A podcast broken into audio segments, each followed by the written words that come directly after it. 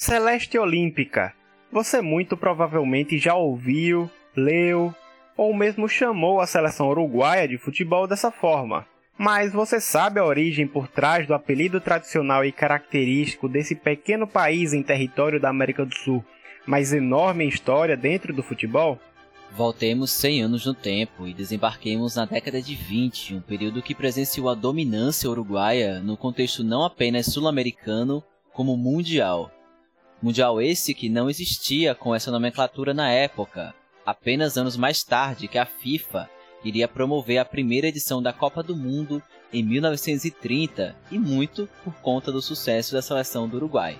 Na prática, os Jogos Olímpicos eram a principal competição de futebol de seleções a nível mundial. E é nesse contexto que vamos mergulhar nesse arquivo 45. Ajusta o fone no ouvido porque nesse episódio faremos uma viagem para contar alguns acontecimentos que marcariam para sempre a história do futebol. Eu sou o Vitor Santos. E eu sou Emerson Esteves, e no arquivo 45, número 15, vamos falar sobre o bicampeonato olímpico de futebol do Uruguai em 1924 e 1928.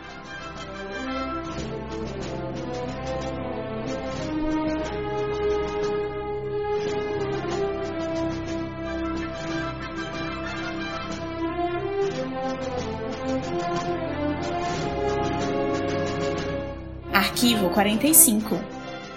Bom, antes de irmos direto ao ponto sobre como o Uruguai surpreendeu os europeus e o mundo e conquistou o bicampeonato de futebol nas Olimpíadas, precisamos dar o contexto da seleção que já dominava o futebol sul-americano antes mesmo de chegar ao topo do mundo. Vale ressaltar que o Uruguai já era uma potência sul-americana no futebol.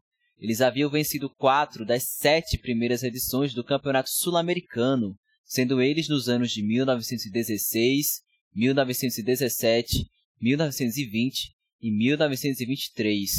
A nível de comparação, o Brasil tinha conquistado apenas dois, sendo ambos como país sede, e a Argentina somente um.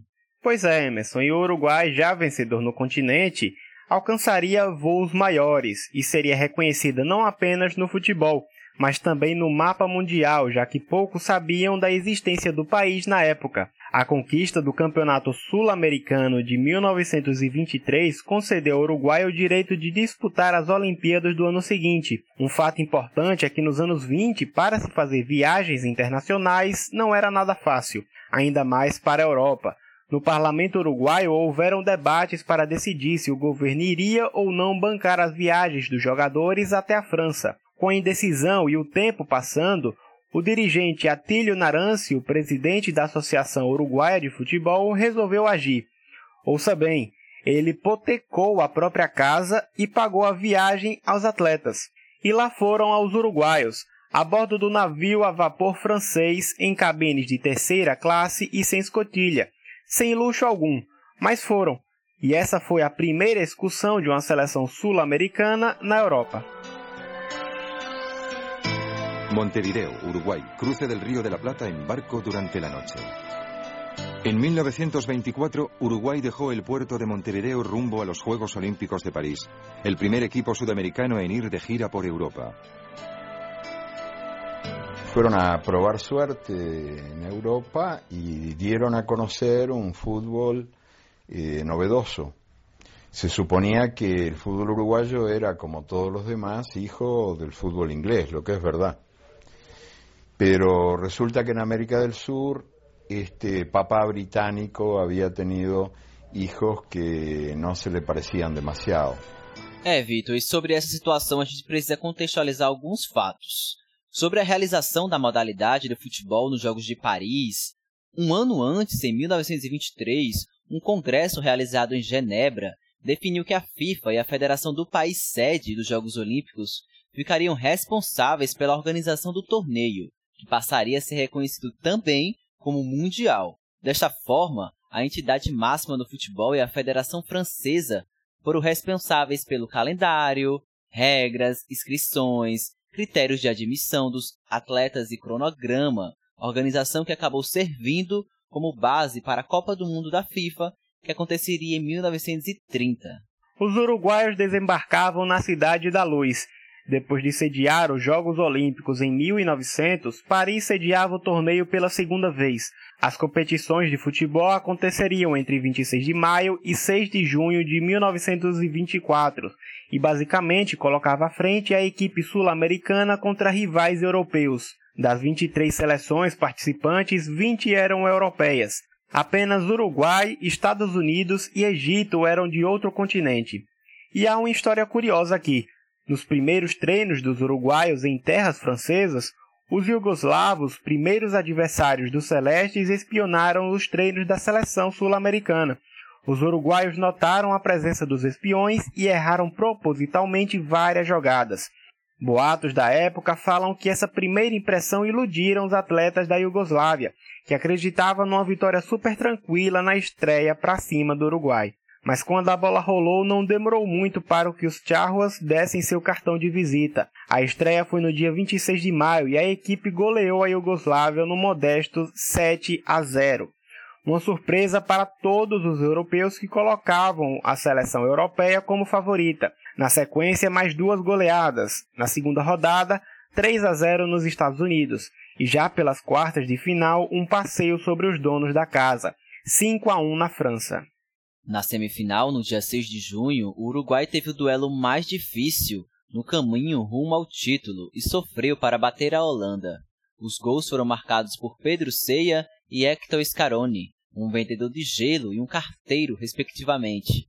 No contexto de esporte ainda amador no país, aquele elenco histórico possuía profissões simples. E bom, não estamos exagerando não, viu? Além dessas já citadas, havia também pedreiro, vendedor de jornais, açougueiro, uma geração de homens humildes, mas de grande talento encantavam o mundo.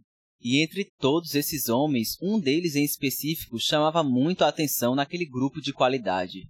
José Leandro Andrade, negro, de pai brasileiro ex-escravo e de origem humilde, despontou naquele elenco e ficou conhecido como a Maravilha Negra na França.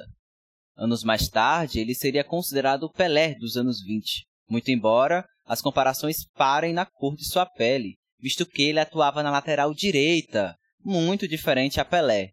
Hoje, ele integra o Hall da Fama da FIFA e a IFFHS o coloca na 29ª posição entre os maiores jogadores de todos os tempos.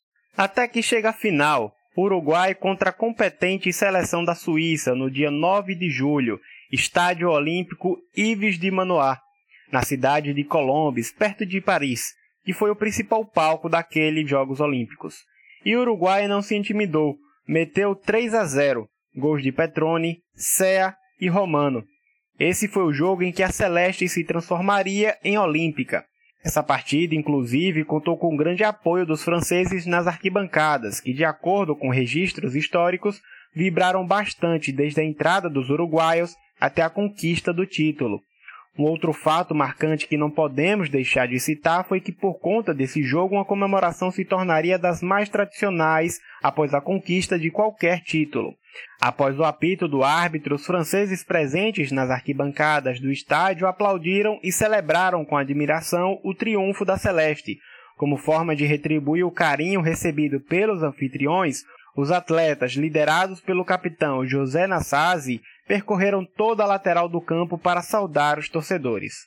O gesto, visto pela primeira vez no título do Uruguai na Olimpíada de Paris em 1924, deu origem à chamada Volta Olímpica, né? Uma tradição que o futebol mantém há quase 100 anos. Enfim, qual torcedor não gosta de ver seu time fazendo uma volta olímpica, né, minha gente? E sobre o título, né?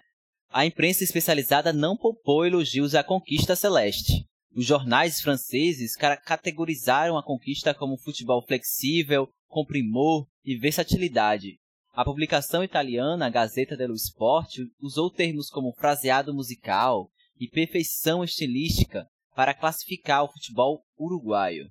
E bom, esse era apenas o início de um ciclo vitorioso e que mudaria para sempre a história do país sul-americano no esporte por que não no futebol mundial. Tan impresionados quedaron los espectadores parisinos con el triunfo por 3 a 0 de Uruguay que este partido se cita como el que más influyó en el desarrollo del estilo del fútbol francés.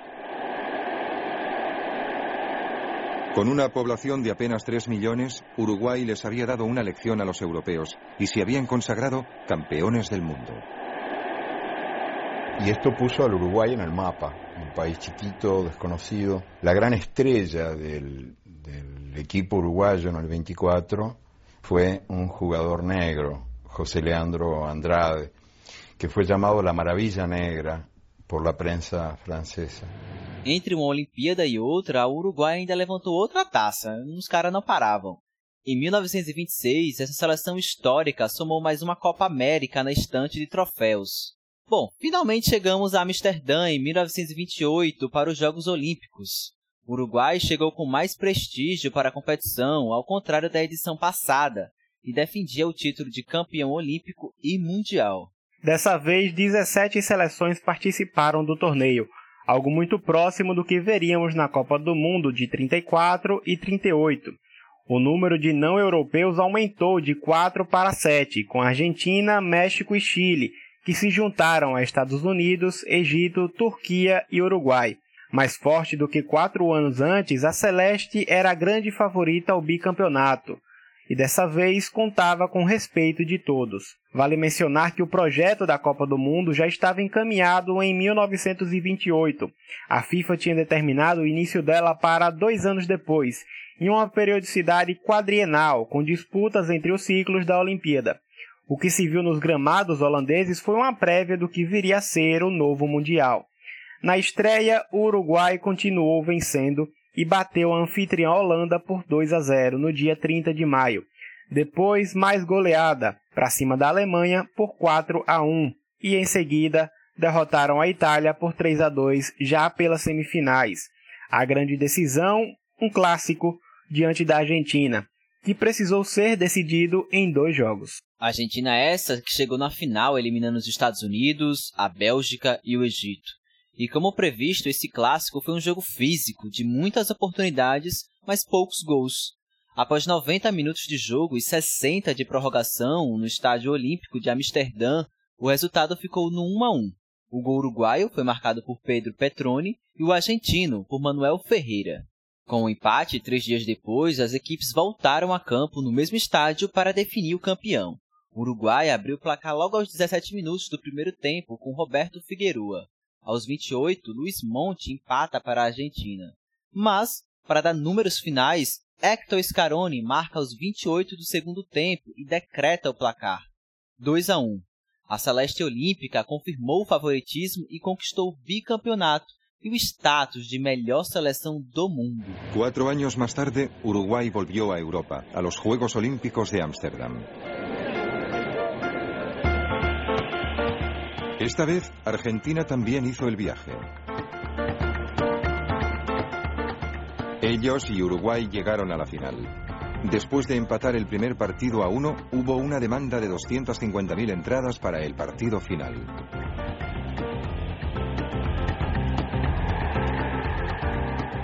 Habían jugado 103 partidos entre los dos y la rivalidad no había disminuido lo más mínimo.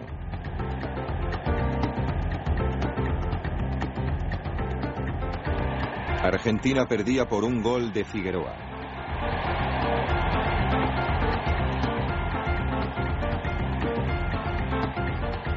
Monti igualó para Argentina antes del descanso, pero cuando Uruguay anota el tanto ganador en el segundo tiempo, ya significa un segundo título mundial consecutivo para la banda oriental del Río de la Plata.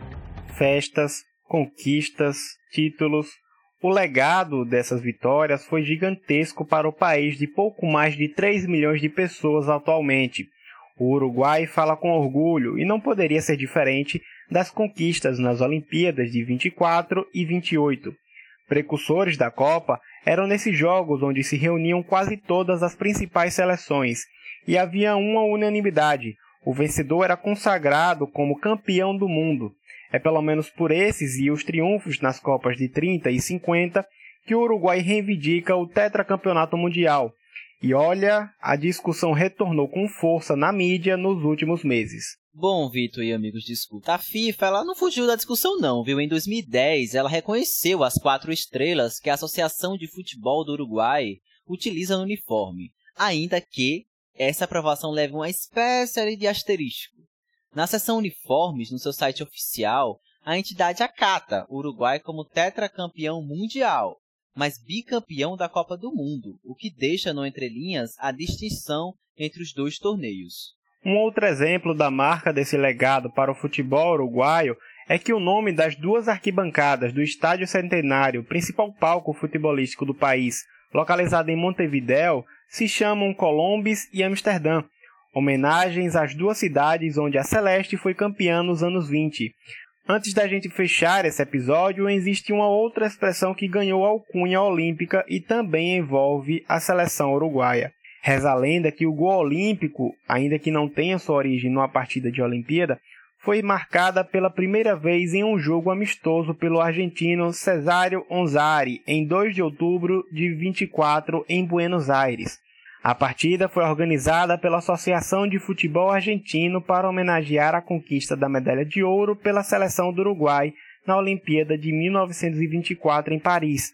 Como a rivalidade entre os dois países já era grande naquela época, os argentinos batizaram o tento marcado de escanteio como gol olímpico, para ironizar a seleção uruguaia. Pelo menos essa é a versão mais aceita hoje em dia da origem do gol olímpico. Talvez esse tenha sido o primeiro país sul-americano a conseguir o reconhecimento do mundo do futebol a nível mundial, mesmo com todas as adversidades e contexto desigual. Essas conquistas uruguaias representaram e muito para o que veríamos nos anos seguintes, quando ele sediou e conquistou a primeira Copa do Mundo FIFA. E foi importante também para mostrar às seleções da cidade europeia que o futebol vistoso também era praticado com qualidade fora da Europa, principalmente aqui, na América do Sul. E é isso, caros amigos de escuta, essa foi a história desse arquivo 45 número 15. Eu estive ao lado de Vitor Santos na gravação desse episódio. Enfim, acompanhe-nos nas redes sociais, arroba 45 de acréscimo no Instagram e no Twitter. Estamos no Spotify, Orelo, Apple Podcasts, Google Podcasts, Deezer e demais agregadores. Basta nos procurar. Voltaremos com mais um episódio na semana que vem. Até a próxima. E assim, como é boa essa tal de Olimpíada, viu? Acompanhem. Cheiro.